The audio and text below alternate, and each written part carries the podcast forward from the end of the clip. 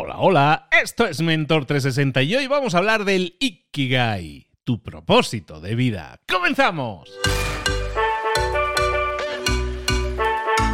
Muy buenas a todos, soy Luis Ramos, esto es Mentor 360. Aquí estamos de nuevo contigo toda la semana para hablar de tu crecimiento, tu desarrollo personal y profesional. En este caso, esta semana, dedicándolo, la semana temática de cómo ser tu mejor versión. Hemos hablado durante toda esta semana con un montón de mentores de lunes a viernes, un mentor diferente cada día, que te trae claves que si aplicas, si pones en práctica, si pasas a la acción, te van a generar resultados. En este caso, te van a permitir convertirte en tu mejor versión. Hemos hablado con Fernando Botella, con Cata Homan, con Juan Lucas, con Mago More. Y hoy vamos con otro mega mentor, veterano en Mentor 360, especialista en sabiduría japonesa. Hoy vamos a hablar de una de las palabras de moda de los últimos años, el Ikigai, el Ikigai. ¿Qué es el Ikigai? Es tu propósito de vida, cómo explorarlo, cómo funciona, cómo hacerlo correctamente, por qué es importante hacerlo, desarrollarlo, hacerte esa serie de preguntas para así entender cuál es tu propósito, aquello que realmente te va a hacer sentir en plenitud. Para hablar de ello tenemos al mejor experto, al que mejor te puede explicar, porque tiene todas las referencias, porque ha vivido en Japón y porque ha escrito sobre ello y te va a decodificar cómo llevarlo a la práctica. Vamos a hablar con nuestro mentor. Llegó el momento de hablar con nuestro mentor del día. Hoy vamos a hablar de sabiduría, de sabiduría japonesa, nada más y nada menos que con Marcos Cartagena. Marcos, ¿cómo estás? Buenos días, querido. Buenos días, Luis. Estamos sentados con Marcos hablando, revisando su sistema, su método Hanasaki. Y hoy vamos a ver, ¿qué vamos a ver hoy, Marcos? Explícanos. Bien, Luis, pues hoy os traigo el octavo pilar del sistema. Eh, no me va a dar tiempo a terminarlo completo, o sea, son nueve y nos vamos a quedar en el ocho de la temporada. Pero bueno, que sepa la audiencia que, eh, como yo ya tengo mi propio canal de podcast, el Hanasaki Podcast, ese episodio lo daré para la audiencia que quiera escucharme luego en el otro canal. ¿Vale? Aquí me voy a centrar en el octavo, que es Ikigai. Y este creo que es un pilar que va a venir muy bien a la gente que nos escucha porque es el pilar que se centra en encontrar el propósito de vida. Y hoy vamos a hablar de un método que nos lleve a encontrarlo si es que estamos con dudas. ¿Qué te parece, Luis? Me parece perfecto. Aparte es una de esas palabras como que se está poniendo muy de moda este año, ¿no, Marcos? Sí, Ikigai cada vez es una palabra más escuchada. Hay un montón de, publicaciones en blogs y en artículos especializados que hablan sobre ella. Y es que es esa palabra japonesa que se traduce o que se acaba traduciendo como el sentido de la vida o aquello que hace que tu vida tenga sentido. Es esa misión que uno mismo se autoencomienda para cumplir en vida y que cuando hace siente la plenitud de estar haciendo aquello que quiere. ¿Vale? Porque lo último que deseamos es llegar al final de nuestra vida y darnos cuenta de que la hemos malgastado o que la hemos invertido en aquello que no queríamos, que quizás nos hemos dejado llevar por lo que otros esperaban que hiciéramos y no hemos sabido conectar con nuestros sueños, con nuestras aspiraciones y con nuestra vocación verdadera. Y yo estoy decidido a acabar con eso. De hecho, en el libro del sistema Hanasaki está el método detallado paso por paso, pero hoy en el podcast lo vamos a hablar, ¿vale? Así que eh, nos ponemos lo primero que diría para poder encontrar el Ikigai es aclarar qué es el Ikigai ¿no? y, quitar algunos clichés que nos impiden conectar con ese propósito vital. Lo primero es decir que el Ikigai no es algo material. No es una cosa que tú puedas conseguir en vida, que, se materialice de forma física. No es una gran casa o un coche que tú quieres eh, comprarte. No es nada de eso. El Ikigai es un camino que se recorre y es inmaterial, ¿vale? Es una senda que se hace durante la vida. Luego también te diré que el Ikigai no es algo que se acabe nunca, no es un objetivo que se cumple, no es un resultado que se obtiene. Es, es eso, es ese camino que siempre se recorre y no tiene fin, porque siempre puedes seguir aportando en la misma línea. Luego también te diré que no es complicado de explicar. O sea, si tú para detallar tu Ikigai tienes que soltar un párrafo entero y definir detalle por detalle, quiere decir que quizás te estás yendo a un objetivo o a algo relacionado con tu Ikigai, pero que no acaba de ser la esencia. O sea, buscamos algo sencillo, que tú puedas describir con una frase o con dos frases como mucho. y, que sea en esencia algo simple, ¿vale? Luego ya se complica más adelante conforme nos vamos metiendo en cómo desarrollarlo. Pero el primero, el camino, es algo sencillo. Y lo siguiente es que no es definitivo y aquí es donde viene una de las grandes barreras de la gente y es que muchas personas se complican eh, pensando en que quizás se van a equivocar de Ikigai y que tienen miedo a elegir porque ¿y será esto? ¿Y si será esto otro? ¿Y si será aquello otro que también me gusta, que también me, me mueve? Y tienen miedo a elegir porque parece como que vienes a cumplir una misión en la vida que ya es un destino que viene comendado. Y bueno, visiones hay muchas, pero yo no creo en eso. No creo en que, en que vengamos a cumplir algo determinado como ya desde un más allá que, que, nacemos, sino que elegimos el camino que queremos recorrer en vida y que posiblemente un Ikigai que ahora nos conecta, conforme pasen los años y nosotros evolucionemos como personas, puede ser que ese Ikigai cambie y hagamos algo diferente. Y no pasa nada, no es ni mejor ni peor, es simplemente natural, es evolución de la vida. Así que no tengamos miedo a elegir algo y ponernos a ello, porque si no al final lo que va a pasar es que no vamos a elegir nada y nos vamos a pasar la vida pensando y pensando. Luego te diré cuatro cosas que deberías de, tener en cuenta, de hacer para poder encontrar el Ikigai. Y es que primero debes de abrir tu mente, porque a veces eh, es, somos nosotros mismos los que nos cerramos las opciones, pensando que quizá esta opción pues, no es una opción propia, no es, no es lo que yo debería hacer, no es una opción suficientemente respetable o, que no tiene suficiente prestigio como para mí, ¿no? Y, y, ya la rechazamos simplemente por una barrera mental. Y es que quizás tu Ikigai está conectado con algo que ahora mismo te está bloqueando. Y deberías de quitarte esas barreras mentales para poder abrazar quizás la que sea tu vocación que te haga sentir en tu esencia. La siguiente cosa que debes de hacer es que debes de estar libre de expectativas. Nunca encontrarás tu Ikigai mientras que estés bajo las expectativas de los demás, mientras que hagas lo que otras personas quieren que tú hagas.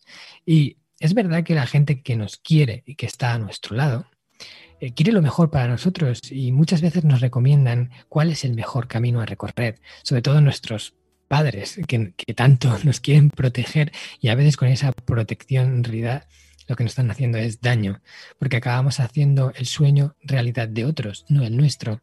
Y, eso es catastrófico, porque cuando el tiempo se acaba y nos damos cuenta de que hemos vivido la vida de otra persona, entonces ahí queda una sensación de vacío que ya no hay forma de llenar. Así que hay que evitar eso a toda costa.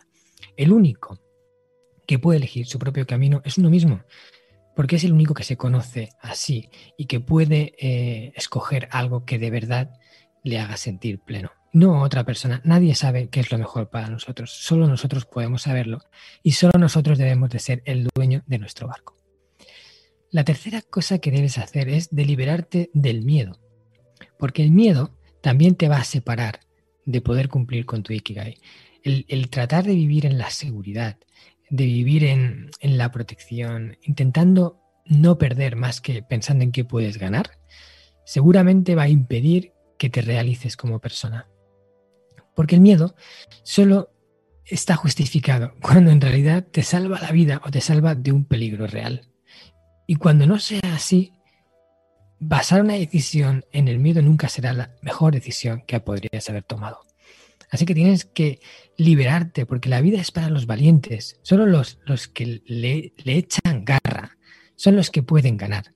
Y los que viven protegiendo lo que tienen, lo acaban perdiendo todo. Y eso me gustaría que lo tuvieras en cuenta. Si es un miedo lo que te para, tienes que trabajarlo. Y por último, te diría que tengas paciencia. Porque las cosas a veces tardan en llegar.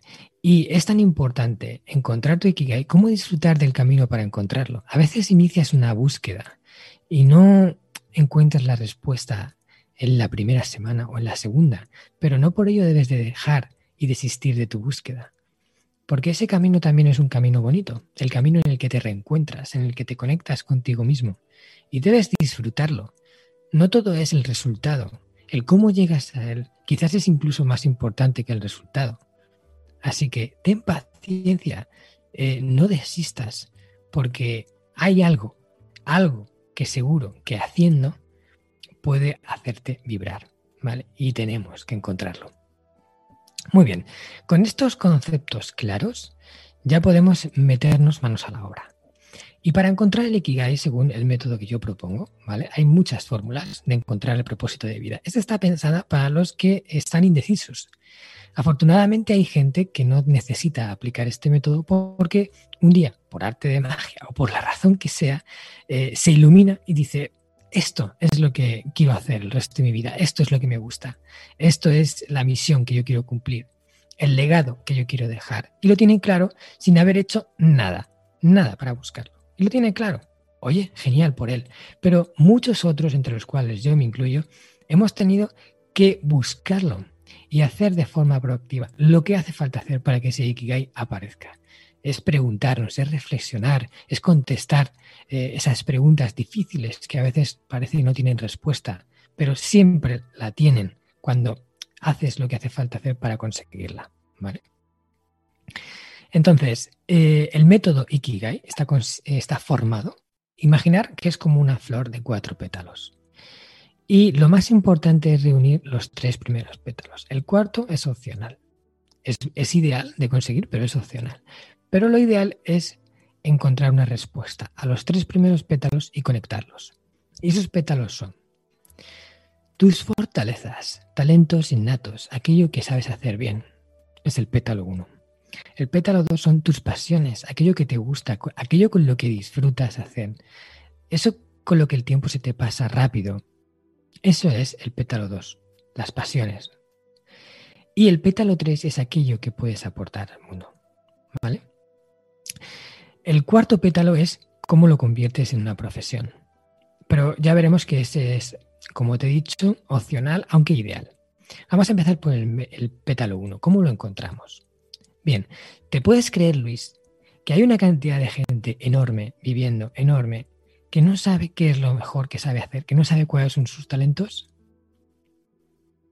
No, me lo creo como que hay muchísima, gente que pasa por la vida no, y sin interrogarse en solo eso, simplemente porque están encasillados en algo que se espera que tengan que hacer.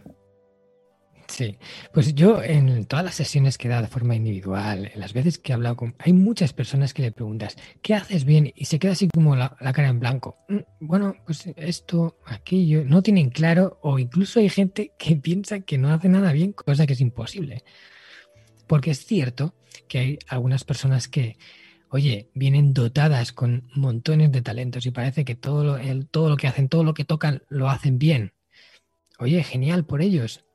Pero cualquier persona en este mundo, cualquier persona va a tener por lo menos un talento o una fortaleza, por lo menos una. Y eso es ya tirando por lo bajo, bajo, bajo, bajo, bajo, que normalmente será bastante más. Pero a veces la falta de confianza en nosotros mismos nos impide incluso ver qué es lo que hacemos bien. Por eso tenemos que eh, pararnos a reflexionar. Y es que este ejercicio de encontrar estos tres pétalos, ya sea para encontrar tu Ikigai o no, te va a servir, porque al final es conocerte a ti mismo. Y conocerte a ti mismo es una de las cosas más importantes que puedes hacer. ¿Vale? Entonces, lo primero es que yo te recomendaría que te sentaras 60 o 120 minutos, un par de horas más o menos, a contestar preguntas como ¿qué es lo que yo hago bien? o eh, en qué cosas eh, la gente me destaca, o sea, me, me vanagloria más habitualmente en lo que hago, en qué áreas me siento más cómodo haciendo, cuáles creo que son mis talentos naturales o, o qué cosas me parecen fáciles de hacer que a otros les resultan complicadas. Muchas respuestas de las que buscamos están ahí, detrás de algo que ahora mismo no somos capaces de ver. Con este ejercicio queremos que salgan a la luz nuestras fortalezas, nuestros talentos. Bien, una vez hemos contestado estas preguntas, vamos a hacer otro ejercicio que es muy revelador y es elegir a 10 personas, que son las 10 personas que más nos conocen y que además nos quieren, nos, tienen un aprecio sincero, y les vamos a preguntar qué creen que nosotros hacemos mejor, cuáles creen, desde su punto de vista, que son nuestros talentos. Porque a veces eh, la gente que más nos conoce son capaces de ver cosas que nosotros nos negamos a ver o no somos capaces de aceptar. Y es revelador cuando dos o tres personas te dan un dato, te indican por una dirección que tú no habías contemplado, pero claro, si dos o tres o cuatro personas van en la misma línea, quizás ahí hay algo que hay que tener en cuenta. Haz este ejercicio y obtén las respuestas. Pasamos al siguiente pétalo.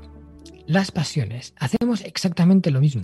Una parte de reflexión personal y una parte de preguntar a la gente que nos conoce. En la reflexión personal nos vamos a hacer preguntas del estilo, ¿qué cosas, actividades o temas eh, en las que te descubres pensando frecuentemente? ¿Qué actividades te atraen? ¿Qué actividades te dan energía cuando las haces en vez de quitártela? ¿O haciendo qué actividades te sientes tan en, entusiasmo que te olvidas del reloj, del frío, del hambre, del sueño incluso? ¿Qué, ¿Qué cosas, sueños tenías de niño? Reconecta con ese niño interior. Cuando eras un niño, ¿qué soñabas con ser? ¿Qué, querías? ¿Qué te ilusionaba? Que no tiene por qué ser lo de ahora, pero bueno, tener eso en cuenta y saberlo quizás te dé un poco de luz. O qué cosas o actividades te acaban eh, de reconectar con, contigo mismo cuando las haces, ¿no? Eh, o incluso, ¿a qué te dedicarías si tuvieras la economía resuelta? Imagínate, este es un ejercicio súper revelador, que tienes un sueldo mensual de 5.000 dólares o 5.000 euros, depende de dónde vivas, y, que sabes que la vas a tener siempre, toda tu vida. Y aún así te decides dedicar a, una profesión que te guste, a algo que quieras hacer, ¿vale? ¿Qué harías? Eso, ahí puede haber mucha luz. Como estas hay muchas otras preguntas, pero ya con, con contestéis a estas vais a tener un punto muy adelantado. Y por otro lado, a la gente, a esas 10 personas que habéis seleccionado y que les habéis preguntado por vuestras fortalezas, también preguntarles qué creen eh, que, tú disfrutas haciendo, que, en qué te brillan los ojos cuando haces, en qué te ven pletórico cuando estás haciendo. Porque al igual que con las fortalezas, a veces la gente es capaz de ver en lo que nosotros estamos en esencia porque nos ven desde fuera y, nosotros a lo mejor no le hemos prestado atención suficiente a eso y otros sí lo saben. Así que vamos a preguntarle a esas personas y obtener esas respuestas. Con esto ya tendríamos los dos primeros bloques. Y el tercero es el bloque de la entrega. Y es que, Luis, una de las cosas que yo he visto en todo el tiempo que llevo investigando sobre el Ikigai es que no hay un solo Ikigai que realmente haga sentir a la persona en esencia que no esté conectado con algo que hace por otros. No algo que recibe, no algo que hace por sí mismo, sino algo que entrega a los demás. Curiosamente, el ser humano es mucho más feliz, se siente mucho mejor cuando entrega más que cuando recibe. Y es irónico porque parece que al recibir es cuando vamos a obtener, a obtener esa, esa felicidad, esa satisfacción. Y es al contrario. Por eso hemos ido tanto tiempo en dirección contraria a nuestra propia felicidad. Por eso vamos a buscar que nuestro Ikigai esté conectado con algo que vamos a entregar. ¿Qué queremos ver cambiar en el mundo? ¿Qué, nos gustaría dejar mejor eh, cuando nosotros nos vayamos de aquí que como cuando le cogimos? ¿no? ¿En qué problema ves que podrías solucionar? ¿O con qué causas te identificas más? O incluso también puedes probar a pensar, juntando lo que me gusta y lo que sé hacer bien, ¿qué podría aportar de valor al mundo? Respondiendo a estas preguntas tendremos los tres primeros pétalos. Y aquí es donde, donde llega la magia. Vamos a buscar un punto de conexión entre los tres pétalos. Vamos a ir pensando qué cosas combinan unas con las otras para encontrar eso que de alguna forma toca los tres. No tiene por qué ser que lo sepa hacer súper bien, que además me súper apasione y que además eh, sea un valor que, con el que me conecto y que puedo entregar al mundo. Eh, puede tener un poquito más de uno, un poquito menos de otro, pero lo ideal es que toque los tres. Y de ahí saquemos un Ikigai. Si encontramos algo que eh, está relacionado con esos tres pétalos, es inevitable que no nos haga sentir pleno cuando lo hacemos. Imagínate, ¿no, Luis? Sabes hacerlo, te gusta hacerlo y te conectas con lo que estás entregando y te, parece un legado digno de dejar en el mundo. Pues, ¿qué más puedes pedir? Y ya para terminar, y aquí no nos vamos a meter porque esta es la parte difícil, entre comillas, es convertir tu Ikigai en tu profesión. ¿Por qué? Porque si nosotros, que somos personas que necesitamos dinero para poder vivir, tenemos que trabajar para poder ganar ese dinero y luego tenemos que dormir y después tenemos que hacer tareas de la casa, eh, tenemos que hacer tareas de limpieza, tenemos que comer, tenemos que hacer, eh, quizás atender a nuestra familia si es que la tenemos y demás cosas, al final, ¿qué tiempo te queda para cumplir con tu Ikigai? Muy poquito. Sin embargo, si tú conviertes ese, esa misión de vida en tu profesión y la realizas mientras trabajas, ganas para realizarte como persona ocho horas diarias. O sea, uno de los bloques más importantes de tiempo de tu vida ahora deja de ser un trabajo que haces intercambiando tu tiempo por dinero para hacer algo que haces porque quieres, porque quieres hacer eso y ese es el legado que quieres dejar. Yo sé, Luis, que tú que esto que haces lo haces porque es tu y nadie te obliga a hacerlo, igual que yo eh, con todo lo que hago con Japón y demás. Así que, por favor, a toda la audiencia, si sentís que no lo habéis encontrado, no dudéis en poneros en marcha y por lo menos intentar poner en práctica este método. A ver si os da un poco de luz. Totalmente de acuerdo. Y, yo añadiría un tema a través de mi experiencia personal. Efectivamente, yo estoy haciendo lo que más disfruto hacer en la vida ahora mismo. No ha sido siempre así. Es un proceso, es un proceso. Y yo no hice un ejercicio específico de Ikigai. Lo que sí hice fue intentar probar cosas continuamente. Yo he sido un probador continuo de cosas y he probado cosas que me han gustado en un momento, pero luego ya me han dejado de gustar. Y otras cosas las empiezas como un hobby y de repente se convierten en el centro de tu vida, como es el caso del podcast y, del impacto que puedo generar en otros. Empezó como un hobby, yo no me planteé, tengo que cambiar de vida para hacer algo que esté alineado conmigo. Lo descubrí haciéndolo.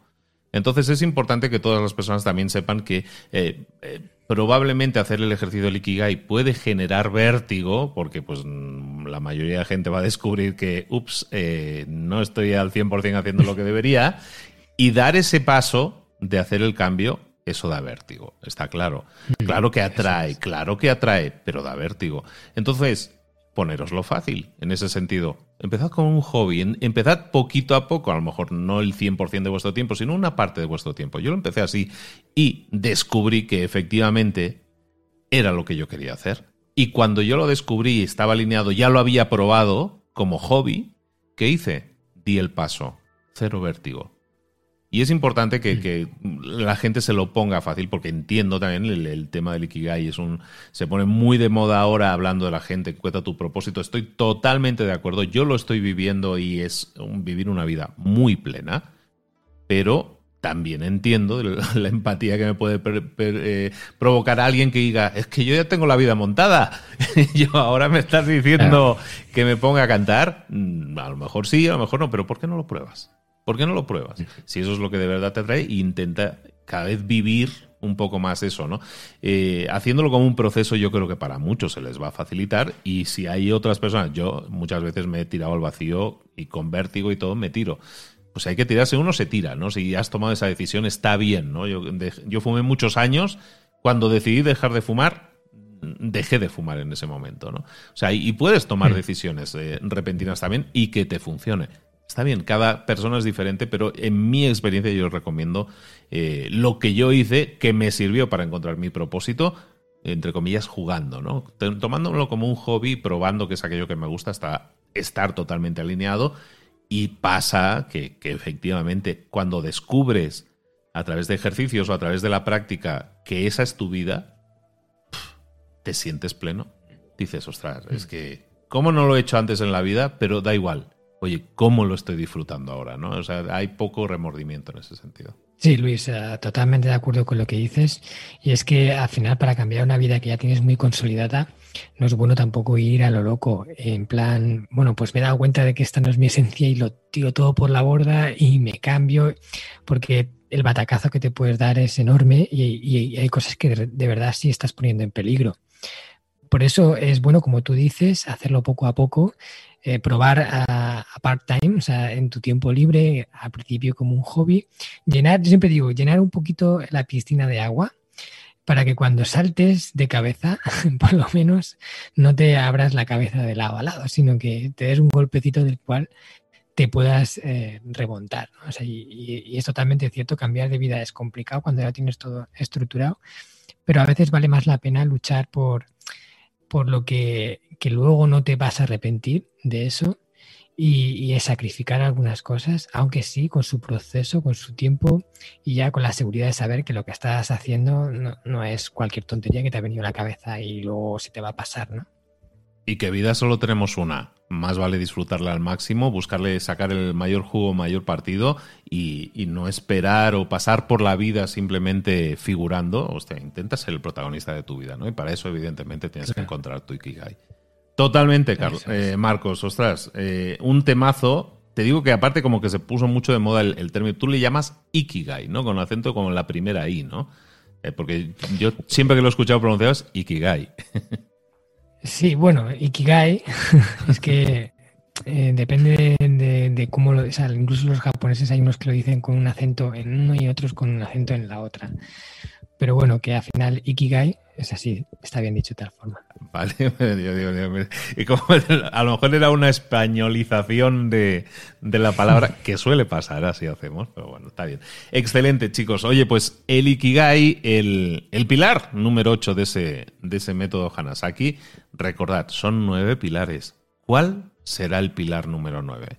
Está escondido, pero está esperando en el podcast Hanasaki, en el Hanasaki Podcast de aquí de Marcos Cartagena, que yo no sé de dónde habrá sacado la idea de hacer un podcast, no o sea, de, te juntas con una gente, te juntas con una gente. bueno, oye, pues Marcos Cartagena, recordemos a todo el mundo que, que, te pueden encontrar en qué página donde pueden buscar más información sobre ti. Pues sobre mí pueden conocer más en marcoscartagena.com, donde además tengo un blog que sigo publicando enseñanzas de Japón. Hablo también de una sección de, palabras bellas japonesas y su significado. Ikigai es una de ellas, pero hay muchas más. Luego en mis redes, eh, en Instagram por Marcos Cartagena y en Facebook también por Marcos Cartagena. Y luego el Hanasaki Podcast Creciendo con Japón y nuestra página de viajes a Japón descubriendojapón.com. Ahí lo tienes todo. Marcos, de nuevo, muchísimas gracias por todo. Nos estamos viendo muy pronto. Nos estamos viendo, Luis. Un abrazo fuerte.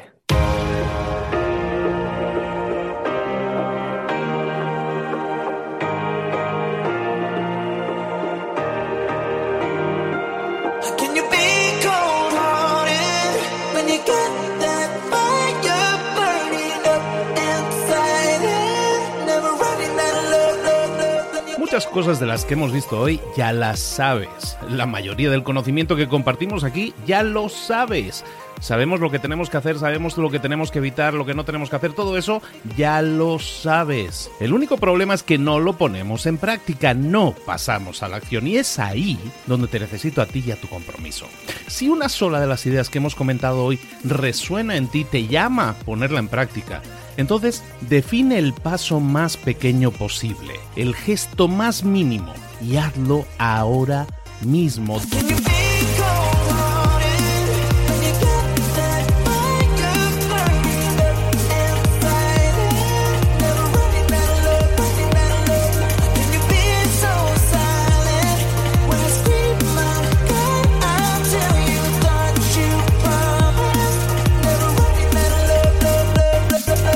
Hablo de crecimiento personal, pero también de crecimiento profesional. Expandir tu red de contactos, mejorar tus relaciones con los demás, aprender alguna cosa nueva, poner en práctica una pequeña técnica que te ayude.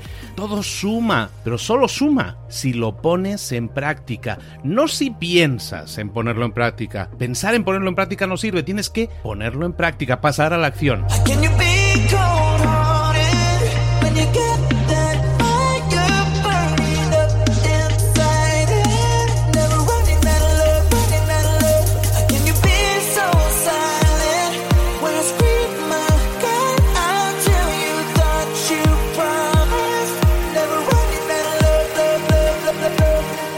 Acuérdate de este ingrediente secreto también.